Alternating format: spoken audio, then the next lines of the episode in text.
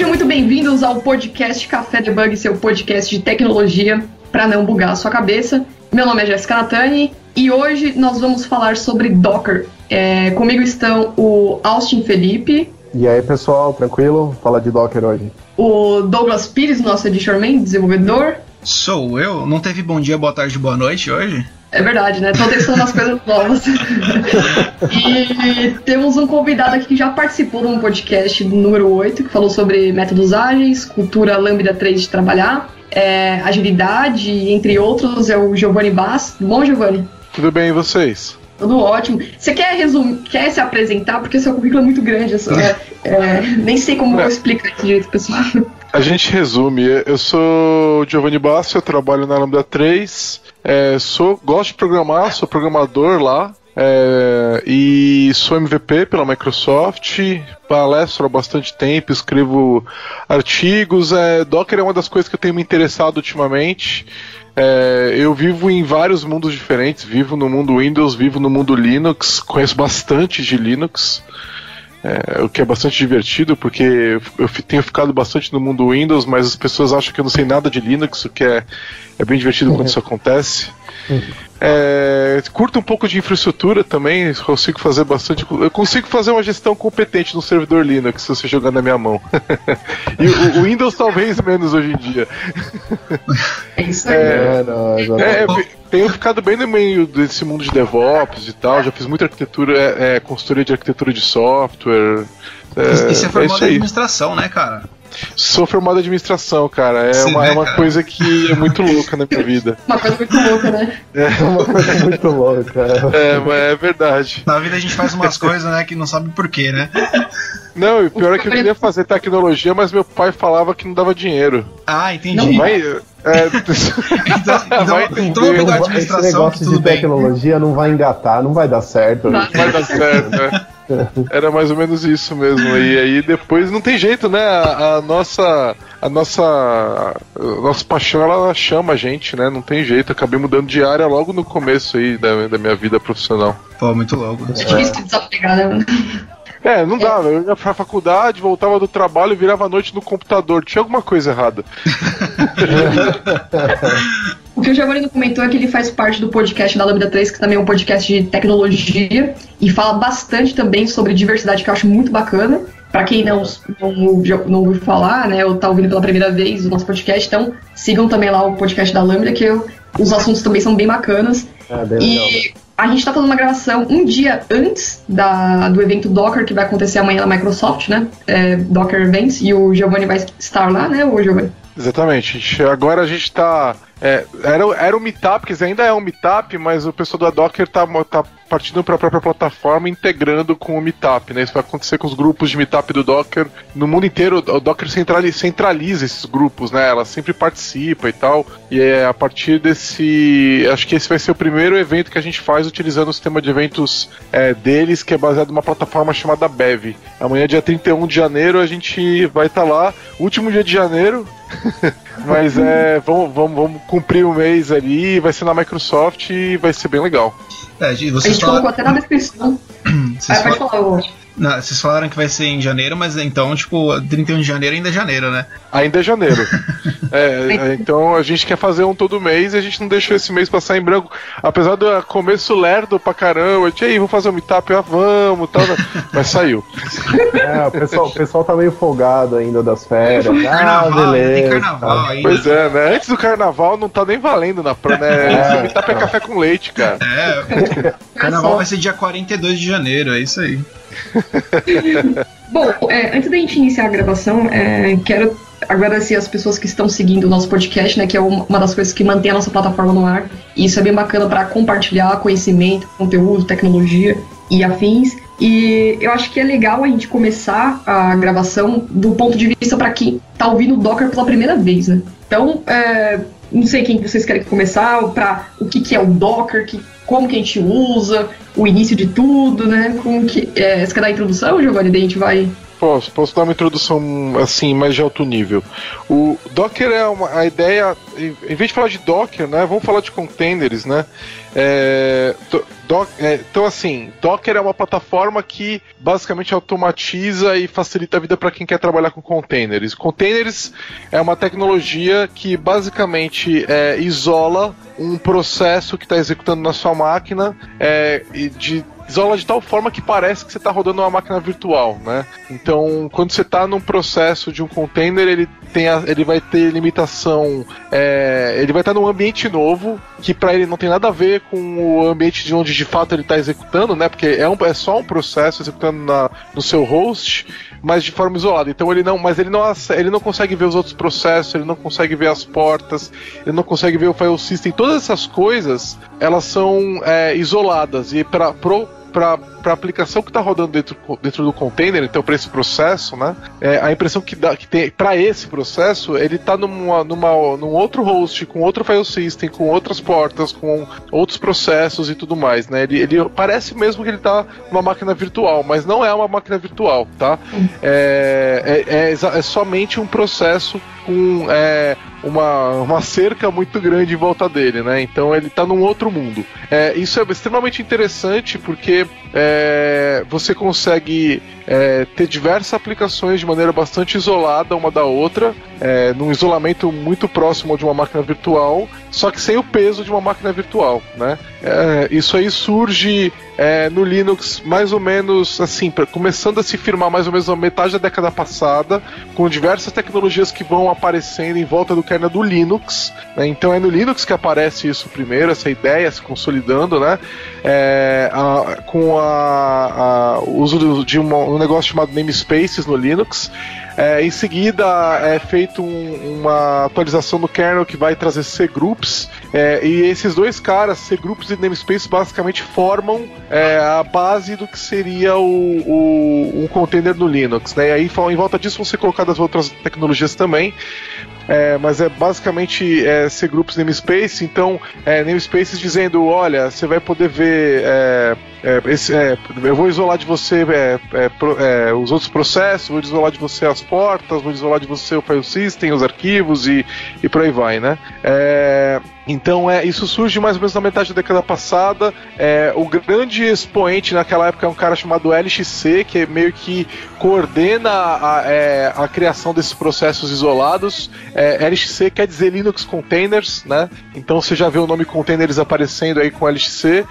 Aí a Docker, eu acho que surge. É, eles não tinham esse nome, agora me foge o nome que eles usavam na época, mas é, eles é, surgem para é, utilizando o LXC, inclusive nas primeiras versões, é, para propor um formato mais padronizado de container, porque quando você usa LXC, primeiro que era extremamente difícil usar LXC, né? Não era um negócio trivial. É, e a maneira com que você estruturava um container era muito é, era muito de cada um, entendeu? Não tinha um padrão. E essa é a, é a grande vantagem que o Docker traz para a mesa. Ele vem padronizar o que significa um container, né? É, o que é, como ele vai funcionar e etc, etc, etc. Né? Ele vai padronizar também a imagem, que é tipo a planta do container, né? Então, para quem programa orientado a objeto, é como se a, a imagem fosse a classe e o container fosse o objeto, tá? Então, a, a imagem é a base para um container, né? Então, a partir de uma imagem, você pode rodar vários containers. Então é, é, é a, a, Docker padroniza o que, que significa um container, padroniza a interação com esses containers.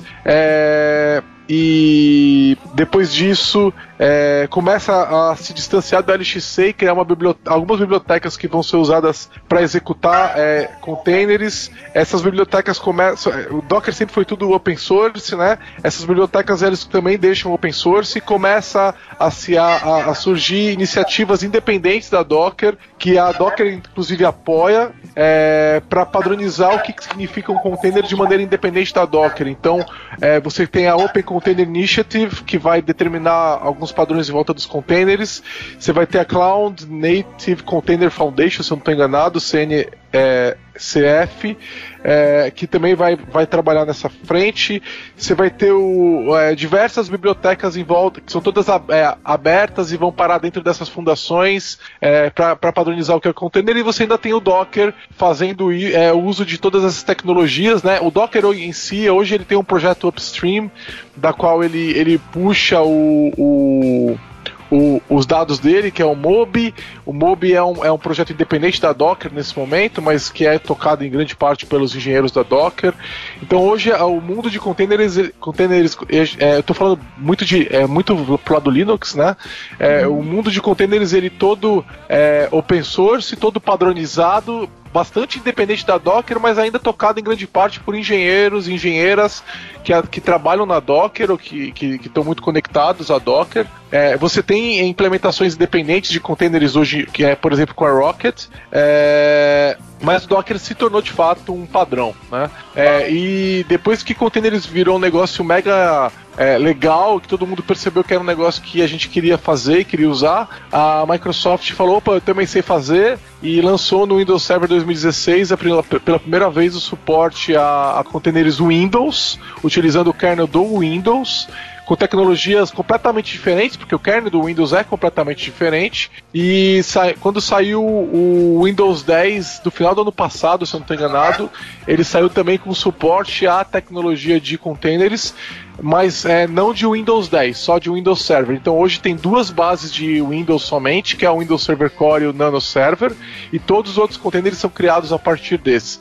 Bastante diferente do Linux, que é, você vai ter um, uma imagem de base para cada distribuição. Então você vai e depois outras em cima dessas, né? E às vezes mais de uma imagem de base para uma distribuição, né? Então você vai ter é, Ubuntu de diversos tipos diferentes, você vai ter SUSE de diversos tipos diferentes, você vai ter é, imagens minúsculas, tipo a do Alpine, que tem em poucos megas, né? 10 megas, alguma coisa assim. E então é, é, no Linux o ecossistema é mais rico, mas também a tecnologia é mais nova no Windows e ainda está mais limitada também, tá? Então hoje a gente tem é, o Docker for Windows, Docker for Mac e o Docker no Linux ele é nativo, né? E o interessante é que Docker for Windows você consegue rodar nativamente containers Windows, é, e, e, mas também consegue rodar containers Linux através de uma máquina virtual. E eles estão testando uma tecnologia para rodar containers Linux utilizando tecnologia de virtualização, mas sem máquinas virtuais. E no Docker for Mac você consegue rodar somente containers Linux, porque não existem containers no macOS e não dá para rodar containers Windows lá no, no, no, Mac também, então somente containers Linux.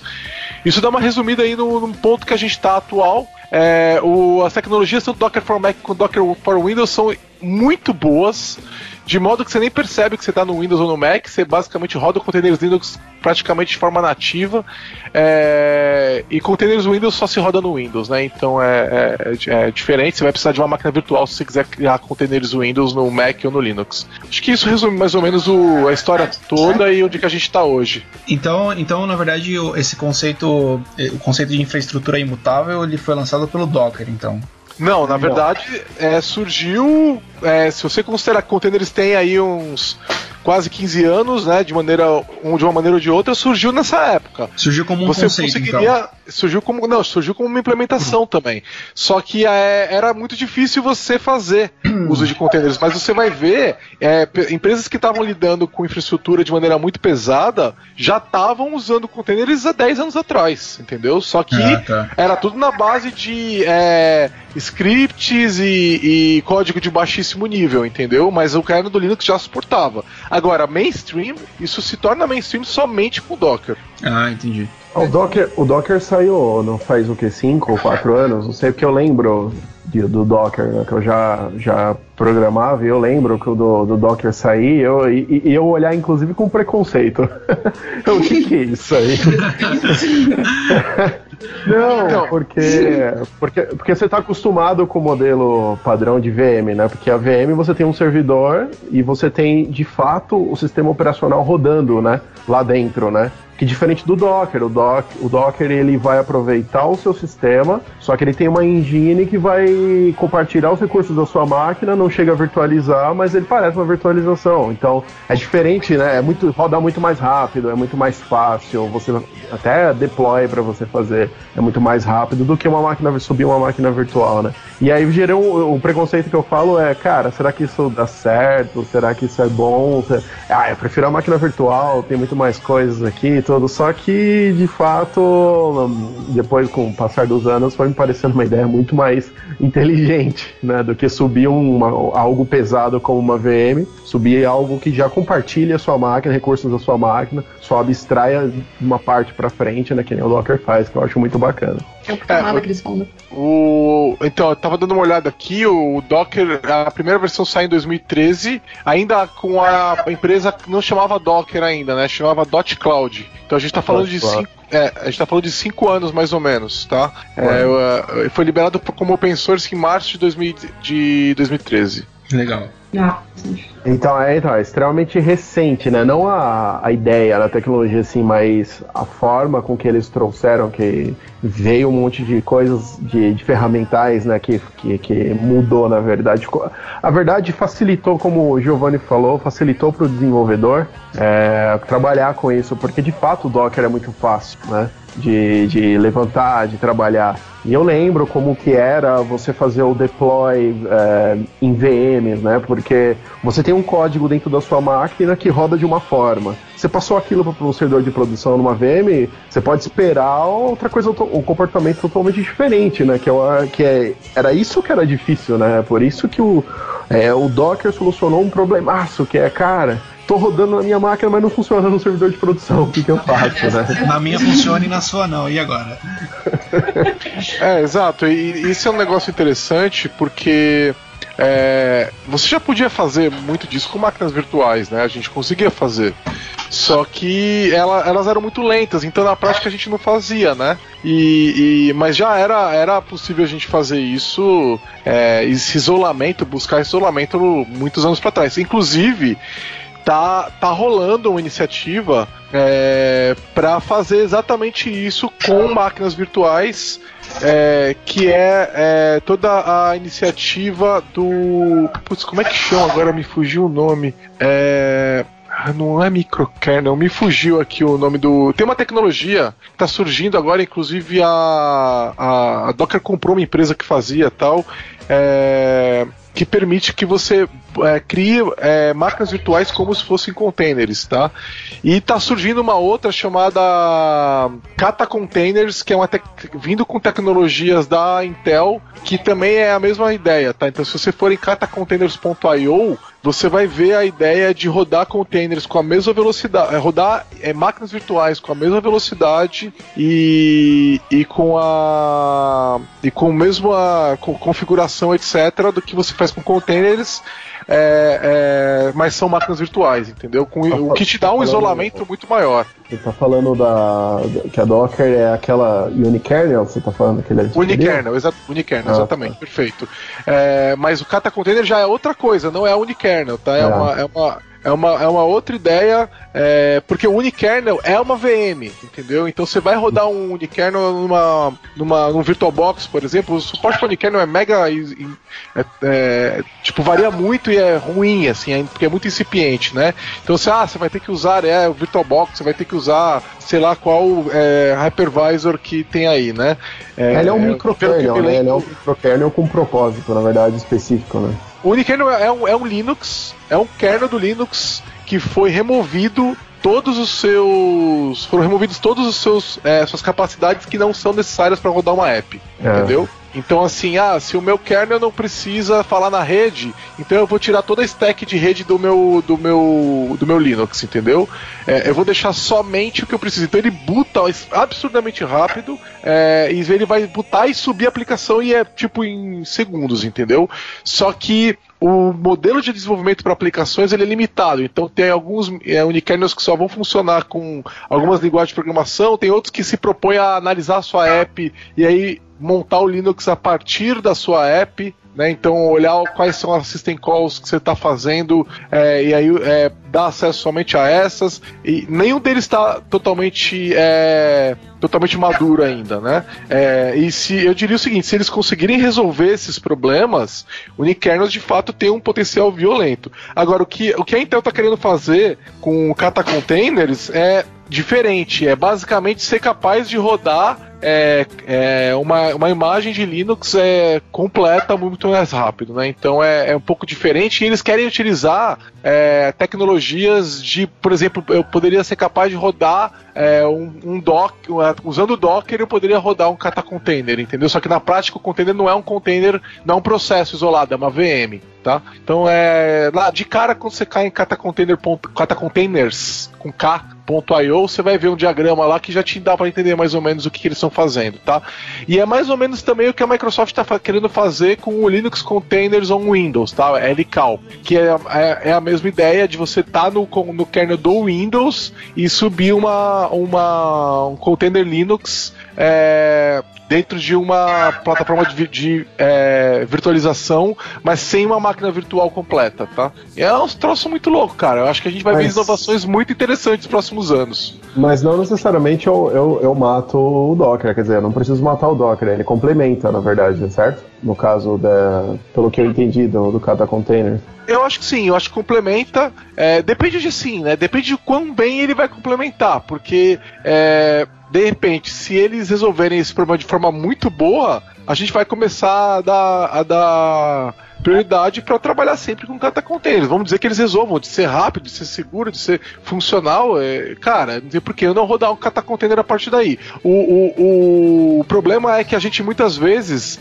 precisa de algum nível de interação é, do container é, com o, o a máquina com o host, entendeu? O host. É, então assim, algumas coisas você imagina que o kata container vai suportar, tipo montar um, um diretório do host no dentro do container ou abrir uma porta, mas é, como o container ele é só um processo isolado, pode ser que você não queira é, manter ele tão isolado por algum motivo. Você queira um acesso que é chamado de privilegiado, né? E você não vai ter um container privilegiado com cada container, né? Então existem limites do que você pode fazer, tá?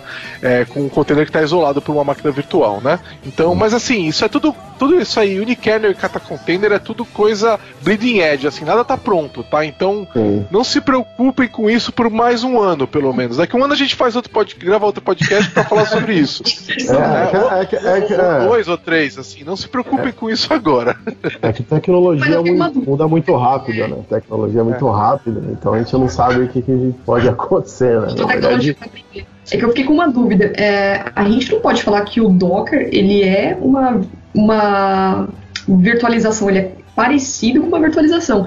Isso não quer dizer também que substituirá é, as VMs futuras, ou errado? Então, é, não é virtualização, certo? Uhum. É, isso a gente pode dizer. Agora, falar que ele vai substituir virtualização já está acontecendo. Ele está substituindo virtualização, tá? Porque muitos problemas que a virtualização resolve, um container também resolve. Não, não são os, todos os problemas, tá? Tem algumas coisas que você só resolve com virtualização. Mas muitos problemas de para execução de aplicativos, servidor, etc., é, com máquina virtual, um container roda, é, rodaria provavelmente tão bem quanto, tá? É, e na maioria dos casos, eu, eu arriscaria, tá? Que o, o, o caso de uso, o argumento para utilização de máquinas virtuais como servidores é, fica muito frágil a partir do momento que a gente tem containers estáveis, que é o momento atual, tá? Então, assim, até falei um negócio um, é, uns anos atrás, aí, um, dois anos atrás. Tudo que puder rodar no container vai rodar no container, tá? É, eu, eu acho que eu acho que é, eu acho que isso vai acontecer. A única, ultimamente eu tenho visto agora, a gente falou de Nikernel, né, que é uma possibilidade interessante também. Eu tenho visto hoje a ideia de serverless, que é um nome completamente idiota, serverless, porque não existe serverless, né? Mas o nome, nome pegou. É, eu acho que o serverless vai conseguir rodar muitos muitos é, use, use, casos de uso, né, de containers, ele vai roubar muitos, tá? Então eu acho que é uma tecnologia que tem um bruto no futuro. Mas é, fora o, esses casos que o serverless roubar, o resto vai rodar em container. É, eu, vejo, eu, eu, vejo, eu, vejo, eu vejo na verdade o Docker é, sendo muito utilizado, né, como eu falei, na parte de desenvolvimento, né, que você tem essa facilidade de ter o mesmo ambiente de desenvolvimento, de, seja lá de é, homologação ou de produção, né, você tem, consegue ter o mesmo ambiente, né, só que você também tem muito ganho, por exemplo, quando você vai fazer cluster, né? De, de servidores, é muito mais fácil subir, como, como o Giovanni falou, é muito mais rápido subir. E você só tem um script, né? O Docker tem um cara chamado Composer, que é um do, uma, uma dos, uh, das ferramentas do Docker, que você simplesmente escreve um, um script, né? Se eu não me engano, em YML, se eu não me engano, e você escreve vários, ou, uh, você coloca a configuração de vários containers que você quer lá dentro, né, de várias imagens, e elas sobem como container, né, lá dentro do, do Docker. Eu acho sensacional isso, porque, cara, é uma facilidade enorme, principalmente na empresa que eu trabalho, Moveleiros. Abraço, pessoal. Moveleiros.com.br. Eu vou cortar essa parte, tá? É, eu vou cortar. Mas o interessante é que, por exemplo, eu tenho picos de acesso no site né, durante o dia, onde eu simplesmente subo, né, pego a mesma imagem que já está nos outros e subo outros containers para dar uh, aguentar aquela demanda, né? Faço um balance e, e para aguentar aquela demanda subo e é super rápido, é coisas de é coisa de segundos está no ar, né? E cara, isso é muito bom, né? Então é, acabou aquele horário de pico, simplesmente eu vou lá e, e, tiro, né? Isso tudo automatizado, ele vai e simplesmente sai. É muito rápido, é muito prático. Eu acho que essa é a grande vantagem do, do, do Docker, né? Essa é a grande vantagem de você ter container, né? Como o Giovanni falou. Sim, é, parte... o, o, o, Porque, assim, uma coisa é um container executando, mas o que tem, tem acontecido no, nesse ecossistema é que não é nunca um container, né? A gente tem agora orquestradores, né? Então os principais aí são Docker Swarm, que é feito pelo próprio pessoal do Docker, e o Kubernetes, que começou com o pessoal do Google, hoje é, ainda tem muita gente do Google, mas é um projeto bastante dependente deles. É, e, então, esse, eles já, já criam é, toda uma infraestrutura para. Eles criam a rede, eles criam. É, é, eles dão, é, na verdade, no caso da rede, é criado pelo Swarm, pelo, pelo Compose, né? Mas, é, mas eles vão, vão te dar suporte à criação da rede, à criação da comunicação, DNS, é, acesso a file system, tudo isso gerenciado por esses orquestradores, né? Então é é mais um motivo para você utilizar. E o legal é exatamente o fato de que você consegue ter um ambiente de produção igualzinho ao ambiente de desenvolvimento, né? Na verdade, desenvolvimento é igualzinho de produção, né? E você consegue outra coisa, que é baixar a imagem. Então, uma imagem que está em produção, a imagem que está em produção ela não tem que ter nada específico de produção. Então, por exemplo, vamos dizer que você vai ter uma aplicação Python que conecta num, num MariaDB, por exemplo, né?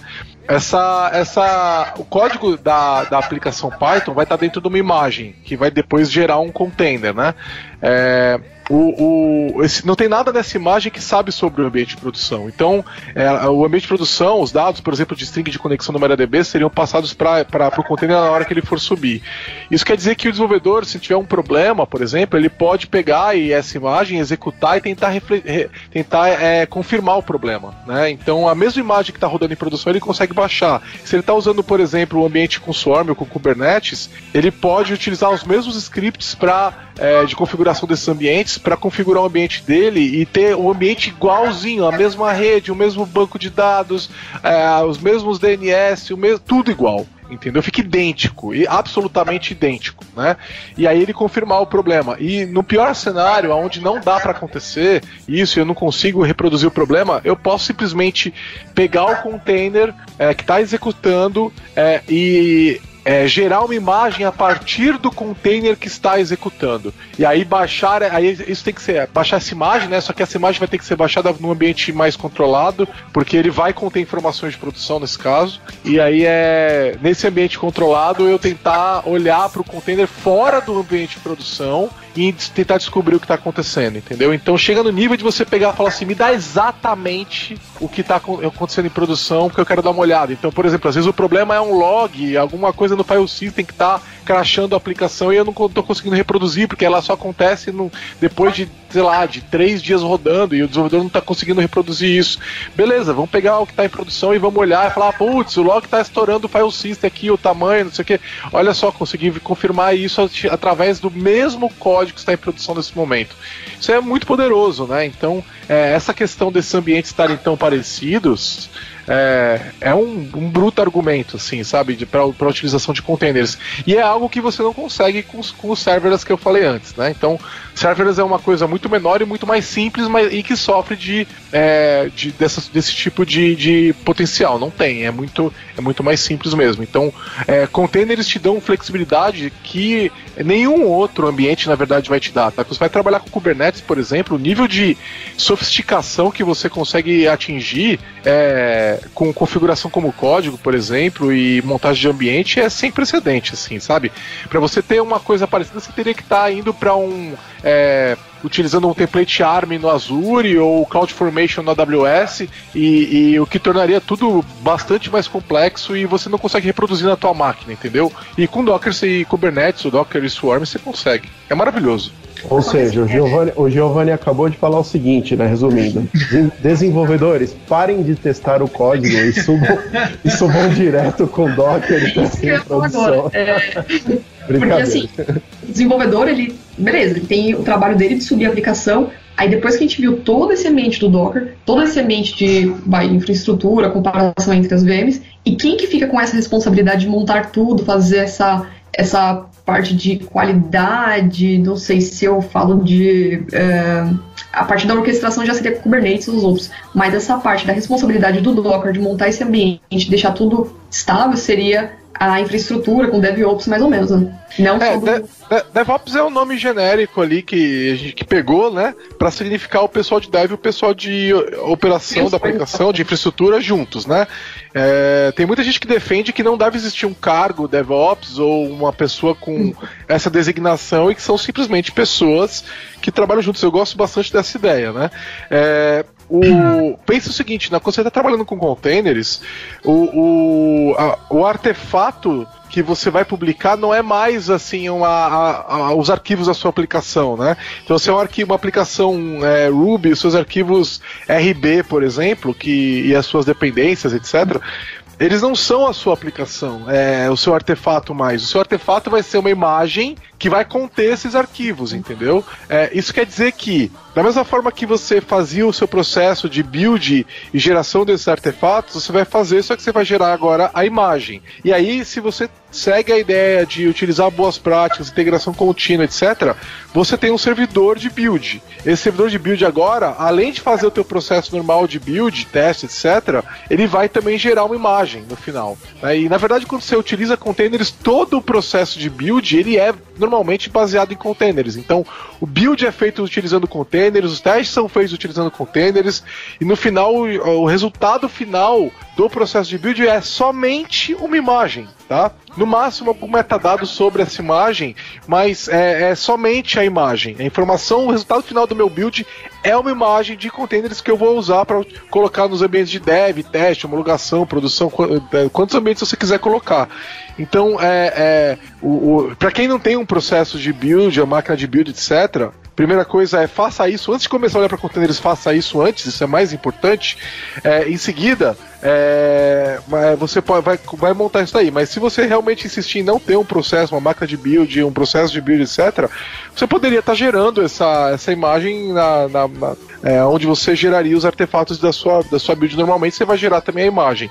A imagem vai ser colocada num repositório de imagens, né? O nome mais usado é o registry, né? Que é como se fosse uma. Um, um, é como se fosse um repositório de, de códigos, assim, é como se fosse um GitHub ou um VSTS, quando você pode. No caso, o VSTS ou GitHub, você vai poder criar repositórios Git. Né? No, no registry de Docker, você vai poder criar repositórios de imagens. Então, uma uhum. imagem vai poder ter várias versões, igual em um repositório Git tem várias versões, né?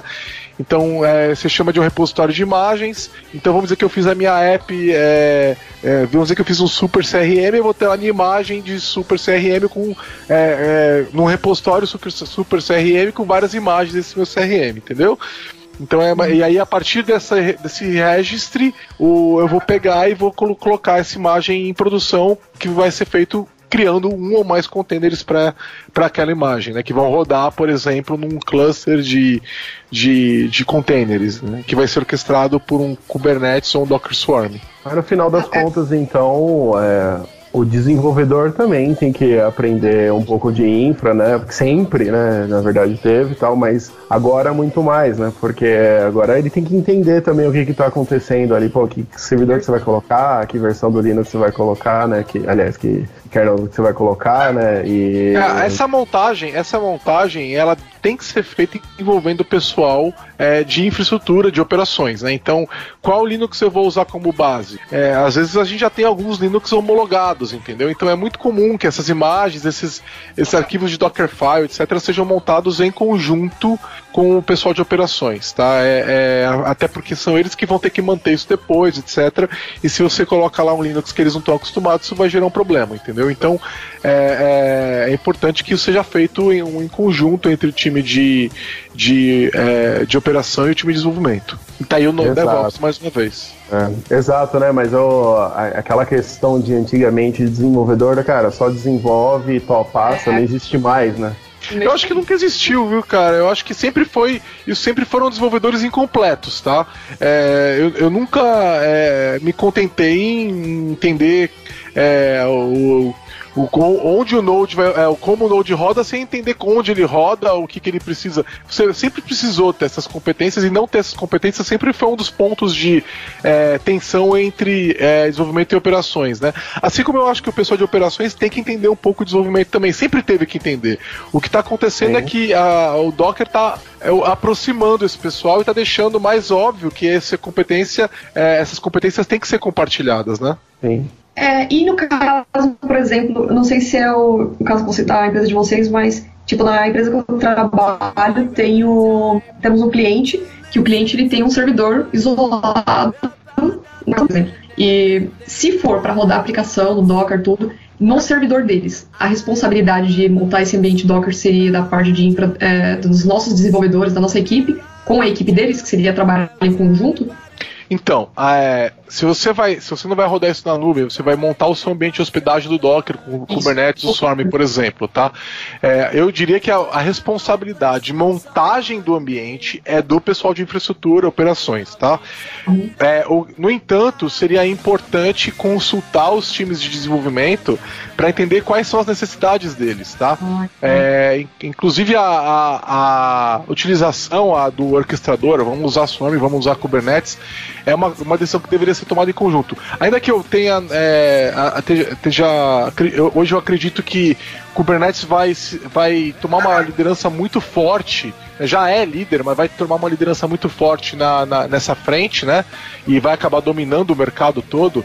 É, mas é uma conversa que a gente tem que ter juntos. No entanto, não espere ver o time de desenvolvimento montando esse ambiente, porque existem, umas, existem complexidades e cuidados que normalmente um time de desenvolvimento não vai ter. Né? Então a redundância de, de alguns componentes, é, é, a escalabilidade, etc., são coisas que já são tópicos avançados para um desenvolvedor, é, é, normalmente ele não vai, a maior parte dos desenvolvedores não, não é, precisou lidar com isso e não tem esses conhecimentos, tá? Então, é, esse tipo de coisa vai ser feita mesmo pelo time de operações. Agora, o, o desenvolvedor tem que saber como montar o próprio ambiente, né? Então, se eu quero ter um, um ambiente de Kubernetes local, como que eu faço isso, né? É, e essa, esses desenvolvedores têm que entender isso, né? Tem que ser capaz de montar esse ambiente, tem que entender, e se não estiverem preparados, a gente tem que dar um treinamento para essas pessoas e tudo mais, tá? Então é, é, são níveis diferentes de compreensão da ferramenta. Né? É, todo mundo tem que entender de Kubernetes em níveis diferentes e pra, com aplicações diferentes. Por exemplo, o time de operações não tem que saber como que eles vão debugar uma aplicação utilizando Kubernetes. O time de desenvolvimento tem. Né? Então são níveis de conhecimentos diferentes, entendeu? É, legal. É, eu estava vendo aqui também, é, eu não sei se tem a ver, né, a parte de otimização de carga, essas coisas também é trabalho do Kubernetes, é, é, não sei se o Jenkins, o Jenkins, né, não sei se ela mesma faz o mesmo trabalho que o Kubernetes também, ou é o trabalho, essa parte de cargas, é o Jenkins, né, Jenkins que fala? O Jenkins, o Jenkins é um servidor de build, né? Então, assim como o Travis ou os agentes de build do VSTS, TFS, o que ele faz é, é, é fazer o build da aplicação. Então, ele está é, tá fora dessa discussão. O, o, o... Aí a, a tua outra pergunta qual que era? Então, essa parte de otimização de carga. Ah, de, de, é de carga. Tá. A, a, parte de é, distribuição de carga, quando gente, aí depende, né? Depende se você está falando de, de Swarm ou de Kubernetes, tá? No, no Swarm ele vai ter, é, quando você vai colocar o, os containers da sua aplicação em produção, você vai ter regras que você vai poder especificar lá para ele, você vai poder escalar é, manualmente é, é, ou, ou com a, auxílio de alguns scripts automaticamente. No caso do, do Kubernetes, é, é, é, é, um pouco parecido, mas é, também é diferente, né? Onde é, é a, a, você, você tem. O, o, Kubernetes é muito mais extensível que o Swarm, tá?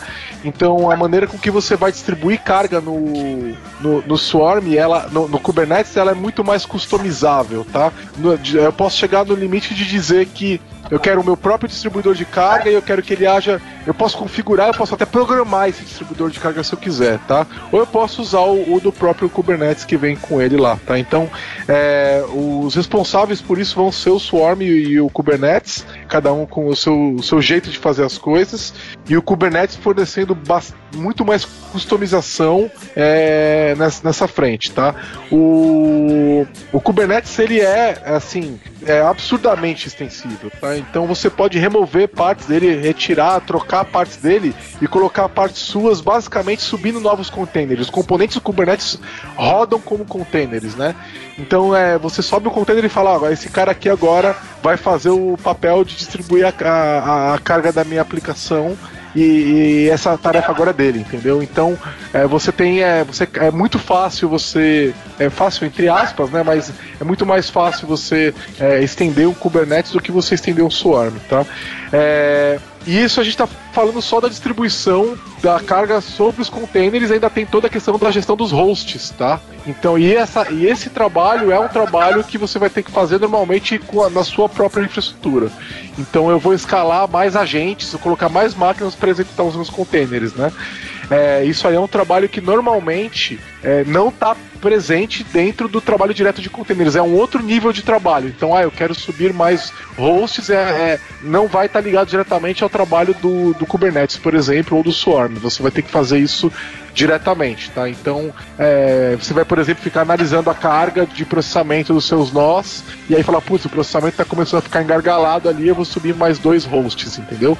Mas esse trabalho não é feito no nível do Docker, é feito no nível de gestão dos hosts, que é um trabalho basicamente nativo de infraestrutura, tá? Eu estava ouvindo no podcast da, da Lambda 3 sobre Docker, né? E tem uma parte que o Giovanni falou que você configurar um, um, um Node, Node não, era era o Mongo dentro do. Corrija se estiver errado, tá? Porque não lembro muitos detalhes. Você configurar um Mongo dentro de um container é muito mais fácil, é muito mais limpo, é um, um mundo mais lindo. Como que, como que é essa parte? Porque você fala que configurar um Mongo já é meio complicado, né? Mas dentro de um container ele facilita também essa parte pra gente? Sim, é, o Mongo no Windows é particularmente chato, tá? É. É, no Linux é bem mais fácil, tá? No Windows é bastante chatinho ali a maneira com que você instala o serviço, etc. Eu tô falando de, de sei lá, a última vez que eu tentei fazer isso deve ter mais de um ano, tá? Então, talvez hoje, agora em 2018, isso esteja mais fácil, mas a última vez que eu fiz estava chato. então, assim, é, que, que eu parei de fazer? Parei de instalar o Mongo no Windows, entendeu? Eu rodo ele como container, tá?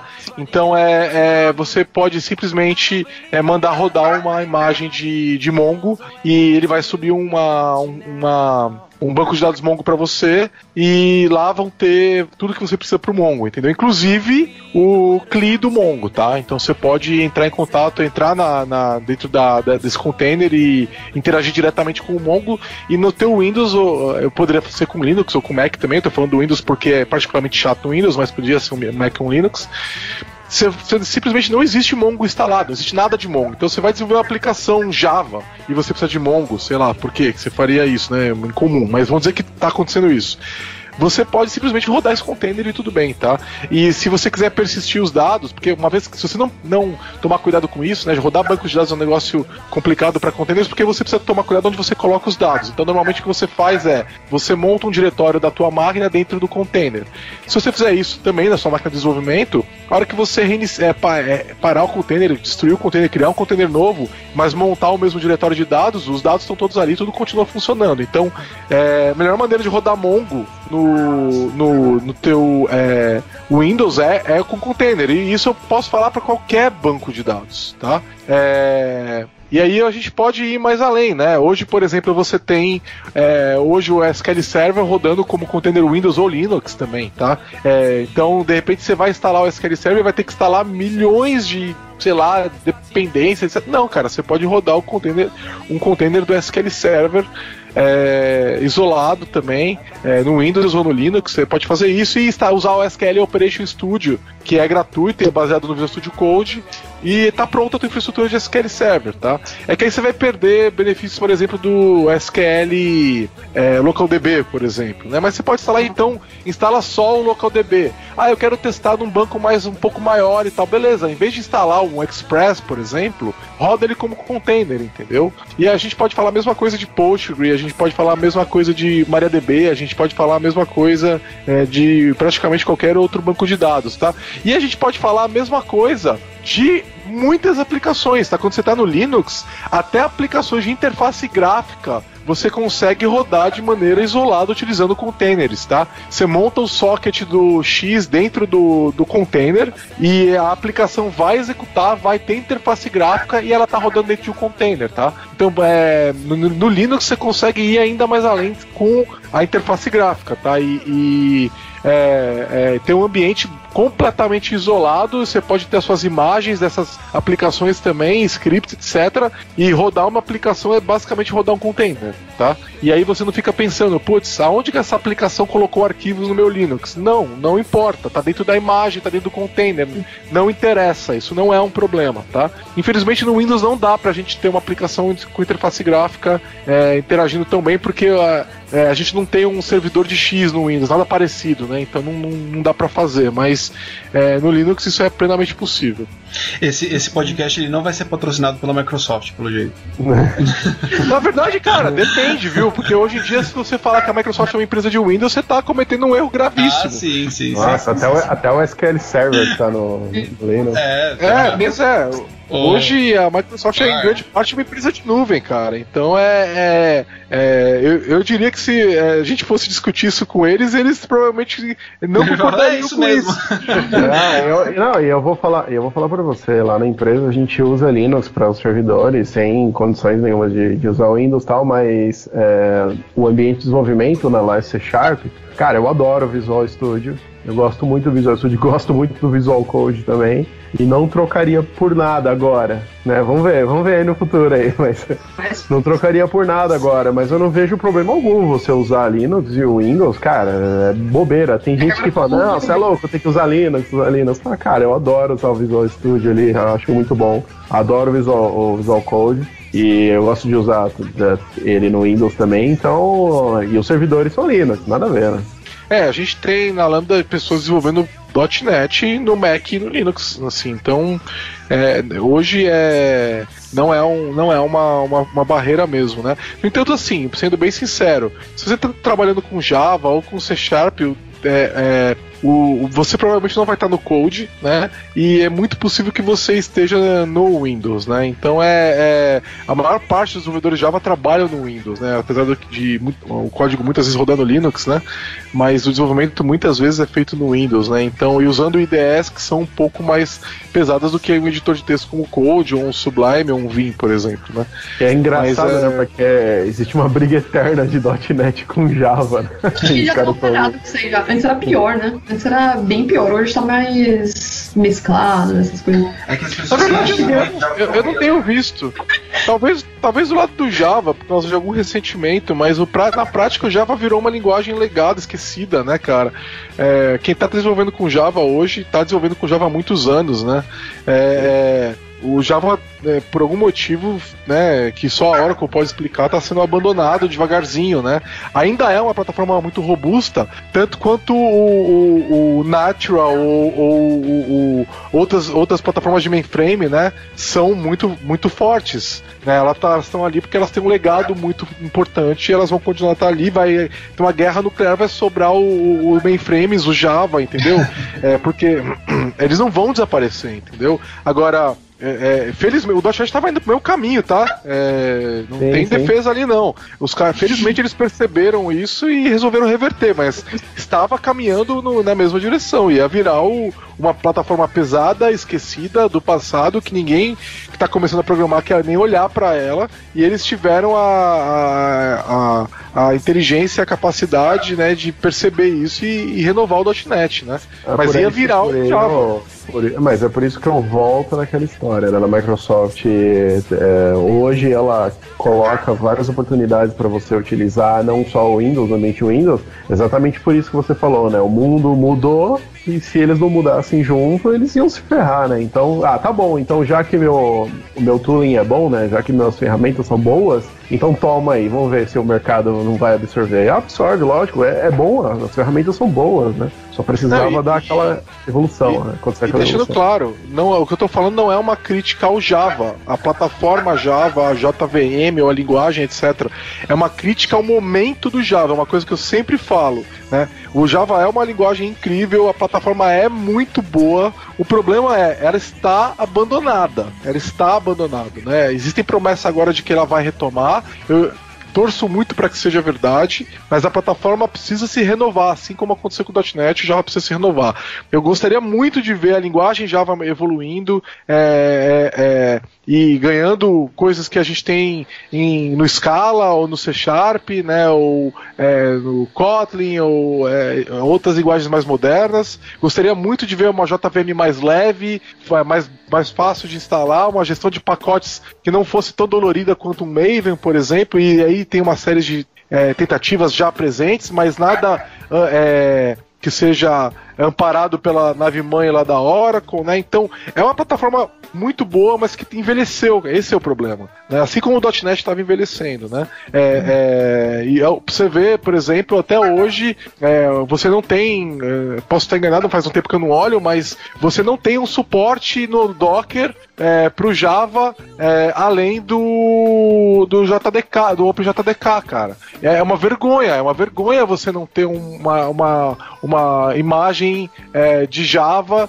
é, com os binários que a, que a, a Oracle publica. Se você for olhar a imagem lá de Java, ela tá obsoleta e eles falam, não, vá utilizar a imagem do OpenJDK, entendeu? E isso é, se você quiser usar as imagens do Java, você vai ter que ir nos servidores da, nos registries da Oracle. É, tipo, é a contramão do que todo mundo tá fazendo, entendeu? Então é, é, é meio triste a gente tá vendo isso, entendeu? Eu, eu, eu, é, eu, não, eu esperaria mais, assim, sabe? É, é sim, sim. É, não, mas é enfim, a, não, não, então, mais uma vez, não é, não é uma crítica ao Java. Não é uma crítica ao Java, né? E eu espero, sinceramente, do fundo do coração, que eles deem essa volta por cima e, e tornem a plataforma melhor. Só que eu, sinceramente, hoje, olhando para o momento atual, não vejo isso acontecendo. Vejo iniciativas tímidas, né? Não vejo isso acontecendo. E aí, assim, é, javeiros, etc., podem tacar pedra porque faz um tempinho que eu não olho para o ecossistema e eu posso estar falando besteira, mas é, a minha impressão é que o ecossistema está um pouco abandonado mesmo, né? Uma, uma uma release a cada três anos não é suficiente. E agora parece que vai ter uma release semestral. Eu sinceramente espero que aconteça. É, não. Inclusive, Giovanni, quando eu, é, eu, comecei a estudar Docker agora, faz pouco tempo, né? E, quando, e o meu interesse pelo Docker foi justamente o, a Microsoft estar tá tendo esse, dando esse suporte, apoio. Você vai lá no Visual Studio 2017, já tem o, é, o suporte do Docker, você mudar o State Core, como você falou. E isso te dá uma, uma, um incentivo, uma vontade de falar, bom, já que eu estou estudando .NET, o ambiente Microsoft, essas coisas estão um pouco mais abertas, então vamos, vamos pro Docker também, né? Isso que é legal também. Ah, é, que na verdade eles utilizam, né? É, Sim. você consegue dar o F5 hoje no Visual Studio lá ele iniciar o Docker e conseguir debugar ainda, é normal, né?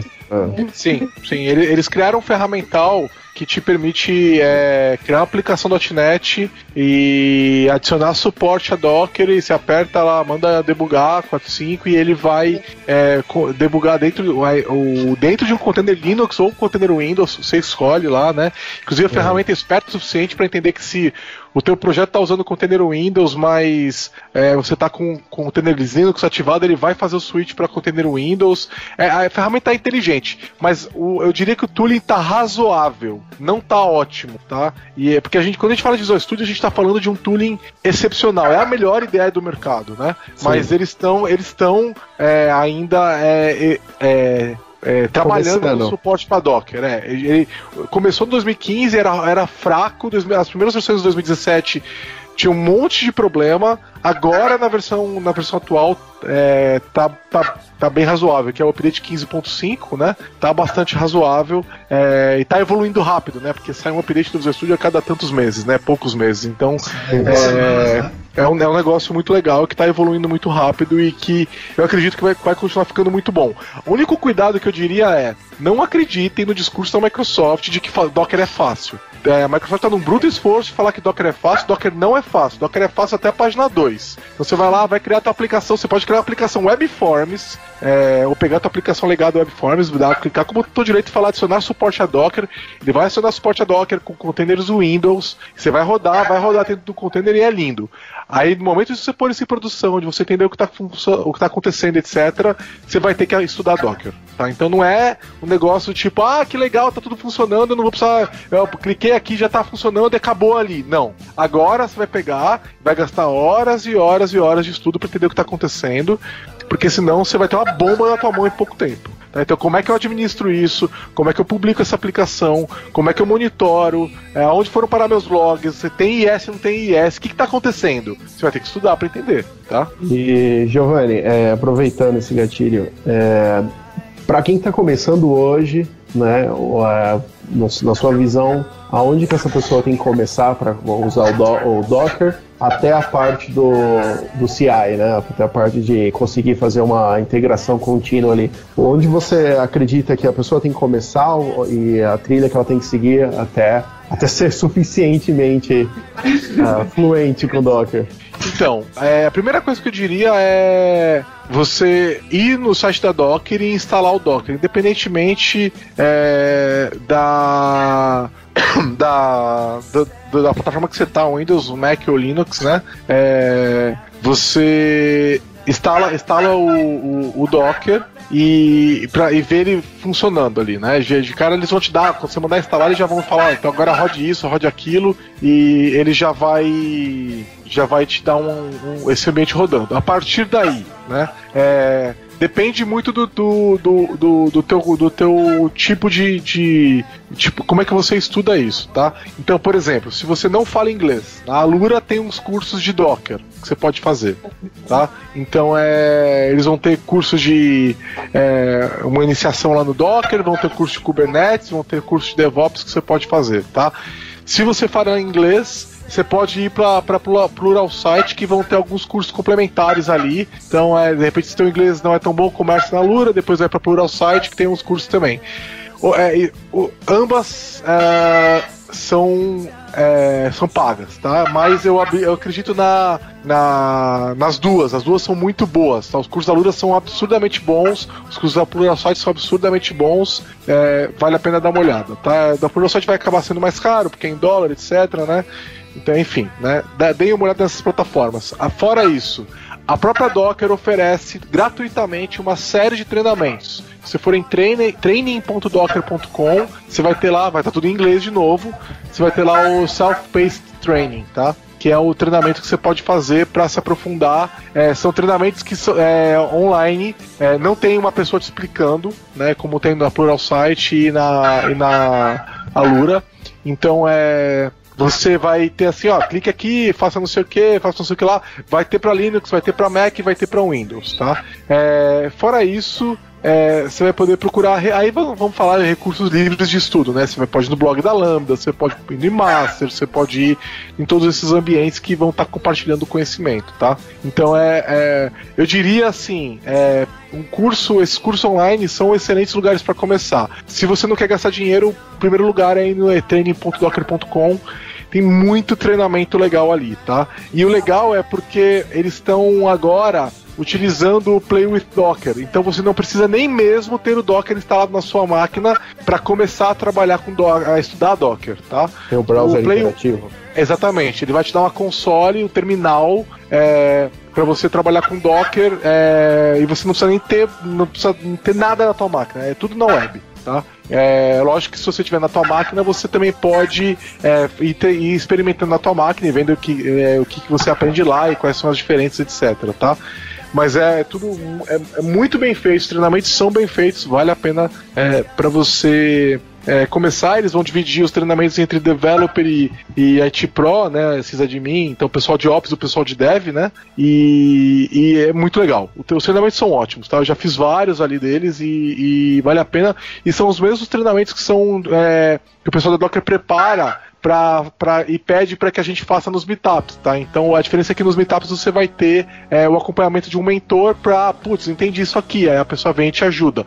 Então, pelo menos é, duas vezes por ano acontecem meetups. É, organizados é, em conjunto com o pessoal do Docker, onde eles montam os labs, etc., que são os mesmos que são disponibilizados no training.docker.com. E aí a gente, a gente é, dá a oportunidade de se reunir é, pessoalmente e fazer esses treinamentos é, com pessoas que já conhecem Docker te ajudando, tá? É, deve acontecer agora em março. É, ano passado aconteceu aqui também. Eu tô falando de São Paulo, né? Mas acontece em outros, outros lugares de São Paulo também. Se você for no events.docker.com, você consegue ver os grupos de meetup de, que acontecem na tua cidade, tá? Então, é, não lembro onde mais tem, mas eu sei que não é só em São Paulo, tá? Então, é, procura lá o que está mais próximo e se você não é de São Paulo, você pode de repente vir para cá e, e, e participar é, com a gente aqui também em São Paulo. O problema todo é que lota mega rápido, né? Mas. É, eu tô vendo aqui que. Eu tô gostando, tô gostando. Ele ensina. Inclusive, eu coloquei vários, vários é, comandos lá do Docker no, na pauta para disponibilizar pro pessoal. Você vai se empolgando, né? Você vai criando uma imagem, você vai criando um container e vai dando Docker. E eu achei, gostei, vou fazer o de Kubernetes também para começar a entender melhor o, a ideia. Isso, ó, tô olhando aqui, ó. A gente tem container, a gente tem meetups em Belo Horizonte, Campinas, Goiânia, Porto Alegre, Rio de Janeiro, São Paulo, Brasília. Tá? Então, lugar, tipo, não tem desculpa. É, bom, tem desculpa se você mora no Recife, por exemplo. Mas, por exemplo, mas se você tá. Tem, tem. Grande parte das grandes cidades brasileiras tem um, tem um evento. Ah, e se você tá em Recife, por exemplo, ainda que não tem um meetup, você pode puxar um meetup, tá? Então, é, eles lá no eventos.docker.com eles falam para você, pô, você não tem um na sua cidade, cria um, né? E aí é, na tua cidade vai passar a ter um e você vai ter contato com o pessoal do Docker e. É, é, e aí você vai construindo o teu conhecimento junto com a tua comunidade, tá? Não, não deixe de, é, de fazer, de ter isso acontecendo na tua cidade porque não tem. Simplesmente faça um, comece um você, tá? Eu achei que o Giovanni ia falar, se você não tem na sua cidade, viaja, pô. Não, e assim, se você não tem na sua cidade, você também pode levar a gente fora, né? O, que o, o problema todo é, é pô, vamos convidar o Giovanni para Recife para palestrar. Vamos, mas meu, é, normalmente o palestrante não tem grana para fazer essa viagem, não vai querer gastar esse dinheiro, então fica mais difícil. Então o que, que eu já vi o pessoal fazendo? Se reúne com uma empresa, acha um patrocinador, né? Docker está quentíssimo. Eu te garanto, pô, você tá aí, vamos falar de novo de Recife, que é um puta de um polo tecnológico. Vamos fazer um grupo de Docker no Recife? Vamos. Cara, Docker tá super quente, você vai ter patrocinador, né? É, fala para eles, ó, a gente quer trazer uma, uma, pessoa do Rio de Janeiro aqui que é um bruto palestrante legal. É legal, é, vamos pagar essa passagem? Vamos, a gente coloca você como patrocinador, entendeu? Então, é, vamos achar soluções para isso, entendeu? Não vamos falar que não dá, vamos fazer acontecer, entendeu? Aí, e tem muito material de estudo é, por conta própria, então também não é uma. Você consegue montar isso, né? Então, por exemplo, não tô vendo Recife aqui. Recife é um bruto polo tecnológico. Montar um meetup de, de Docker em Recife vai ser fácil, pô. Né? Tem gente que conhece Docker no Recife, então vamos fazer, entendeu? É, é a comunidade local tem que se mobilizar. Certo. Legal, legal. Bom, pessoal, vocês têm alguma. Eu acho que com essa gravação, Giovanni, eu já, eu já entrei com uma ideia e já tô saindo com outra. Porque antes de fazer essa gravação, eu tinha mostrado a pauta pro, pro Douglas, daí a gente tava meio assim de gravar, porque pra gente é um tema é, muito recente, né? A gente tem tanto domínio. Eu te expliquei um negócio e eu já tô tentando entender outro e foi bem mais esclarecedor fazer essa gravação, porque o conhecimento fixa bem melhor, entendeu? Você tá. Você começa a discutir sobre o assunto, você começa a abrir vários leques de ideias, já sabe aquilo que você aquilo que você pensava, aquela dúvida que você tinha já não é mais aquela, aquele pensamento é outro. Então, eu acho que foi bem esclarecedor, pelo menos para mim também. Yes. É, é, é, o que eu tenho pra falar é, Alura, paga nós. Bom, é isso aí. Giovanni, é, eu quero agradecer o seu convite por ter participado mais uma vez do nosso podcast, tá? É, contribuído com o seu conhecimento. Eu sei que você é um é, amante Technolovers, né? E quer deixar algum recado? Você quer falar alguma coisa? Uh, queria convidar o pessoal de São Paulo a participar do, do Meetup, né? E a gente é um dos maiores Meetups do mundo. É, contém mais de 4 mil pessoas no, no, nesse Meetup, né? Então é, vai, vai, vai lá no meetup.com, procura por Docker São Paulo, você vai achar. E também é, entra no eventos.docker.com para ficar sabendo do que está acontecendo. Essa plataforma é nova, igual eu falei. E convidar o pessoal também para participar, para ouvir o podcast da Lambda, né? A gente está tendo uma audiência que está crescendo a cada dia. A gente falou de Docker logo no começo, acho que foi o primeiro ou segundo episódio. E ainda o áudio está meio ruim, porque a gente ainda estava a gente ainda tava é, pegando o jeito da coisa, né? Mas é, já falamos sobre DevOps, já falamos de vários assuntos relacionados também, então é, ouçam a gente lá e tem bastante conteúdo também de, de Docker lá no blog da Lambda e tem palestras que eu já fiz que estão gravadas, tem vídeo que você pode ver. É, eu fiz no, último Intercom, que é um evento organizado pelo Masters, um, uma palestra utilizando Docker é, para no build pipeline com release contínuo e tudo mais. E tem vídeo disso mostrando como faz, tem exemplo online e tudo mais. Então, é, é, e os conteúdos aí que a gente da, da Lambda libera gratuitamente aí, gosta de compartilhar com a comunidade, tá? Então, podcast, blog, etc. E se precisar de projetos, a Lambda faz projetos. E aí, Docker pé nas costas aí, tá fácil, então falem com a gente também. Aí sim. Maravilha. legal, legal. Acho que é isso, né? Agora já foi bem, como eu falei, bem esclarecedor. E é isso. Muito obrigado pelo, pela participação. Quero agradecer também o, o Austin, né? Douglas. E mais uma vez o Giovanni por participar. E é, a gente chama o pessoal para vir para os eventos. Participem, fiquem ativamente na, nas comunidades e compartilhe o conhecimento, né? Pessoal, eu que agradeço aí pelo, pelo convite. E você sabe que eu falo pouco, se chamar, pode, pode contar que eu vou, vou, vou, vou, vou dar opinião até sobre, o que, até sobre o que eu não sei. Então pode chamar. Maravilha, é isso aí. É isso aí. Tá bom. Muito obrigada, é isso aí, pessoal. Vocês que estão nos ouvindo, né? Compartilhem o nosso podcast, é, compartilhem a nossa gravação. Sigam-nos nas redes sociais e qualquer dúvida, se tiver críticas, sugestões, só mandar no debugcafé.gmail.com. E é isso aí. Muito obrigada, falou pessoal. Até a próxima. Tchau, tchau. Falou!